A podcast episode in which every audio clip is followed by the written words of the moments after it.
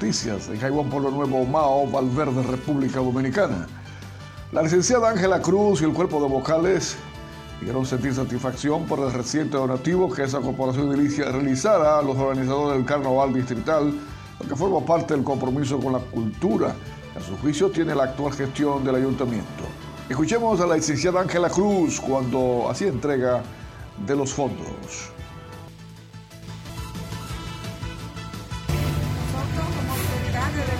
Nos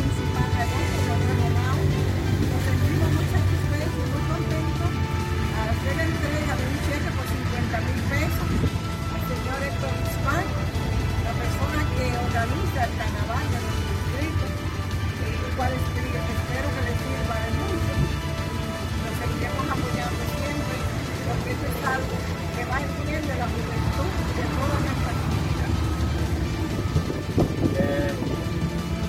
Francia, eh, a la Dulca, el aeropuerto del Estado, para el carnaval de Tito, eh, de Jalumán.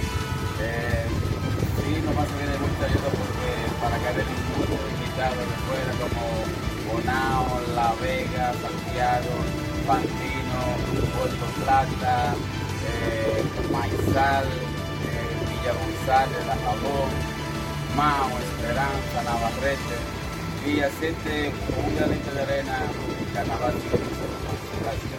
Postdominicana.com Noticias en Maula Verde, República Dominicana. La Universidad Autónoma de Santo Domingo, en su centro local, se encuentra de cumpleaños, según dio a conocer la maestra Elina Estrella, directora de la referida Academia de Estudios Superiores. Mediante notea remitida a la presidencia de FOS Dominicana Medios y al Curi Digital, Estrella dijo que se trata de 43 aniversario de fundación y que desde entonces la citada institución ha sido motor de crecimiento para el noroeste dominicano. Sigue diciendo Elina que por el motivo antes mencionado pautaron una misa en la Catedral Santa Cruz de Mao durante la mañana de hoy, lunes, a la vez de felicitar al personal administrativo, docente y todas las áreas guardianas, pero de modo especial al alumnado, que es la materia prima de la primada de América. Fostoamericana.com Noticias en Santiago de los Caballeros, República Dominicana. Sería sometido a la justicia durante el día de hoy un ciudadano haitiano que durante este domingo habría herido con arma blanca a otro conciudadano durante una riña escenificada en las inmediaciones del hospedaje Yaque de esta ciudad. Destaca la fuente policial que el agresor es Janel Jacquet Jean-Pierre, de 37 años, mientras que la víctima fue identificada como Pierre, quien fue llevado al hospital José María Cabral Ibáez.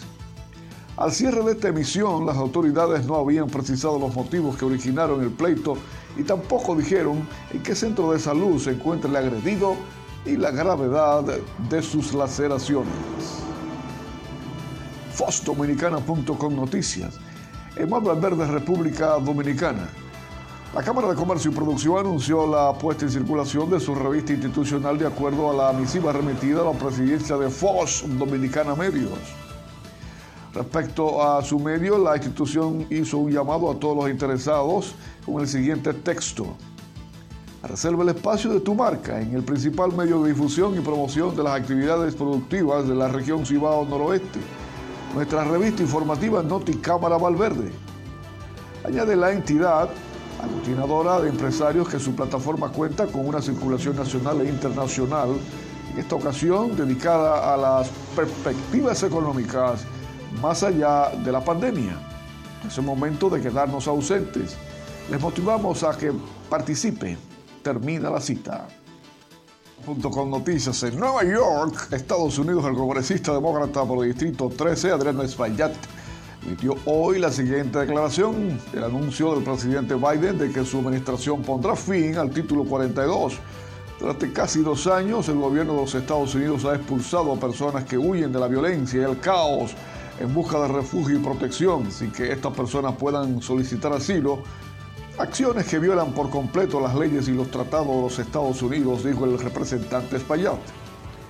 Agregando, después de insistir incansablemente en la revocación del título 42, felicito al presidente Biden y a su administración por su decisión de ponerle fin a esta política despiadada, inmoral e ilegal de la era Trump.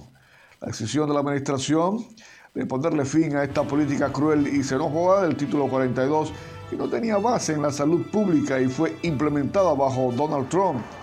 Disminuirá el daño que sienten nuestros vecinos inmigrantes que huyen de la violencia la persecución a quienes tenemos la obligación moral de recibir con los brazos abiertos, acotó el político oriundo de República Dominicana. La decisión del presidente Biden hoy le mostrará al mundo que Estados Unidos puede y lo hará liderar con compasión y apoyar a quienes huyen de las crisis humanitarias, concluyó Espaillat.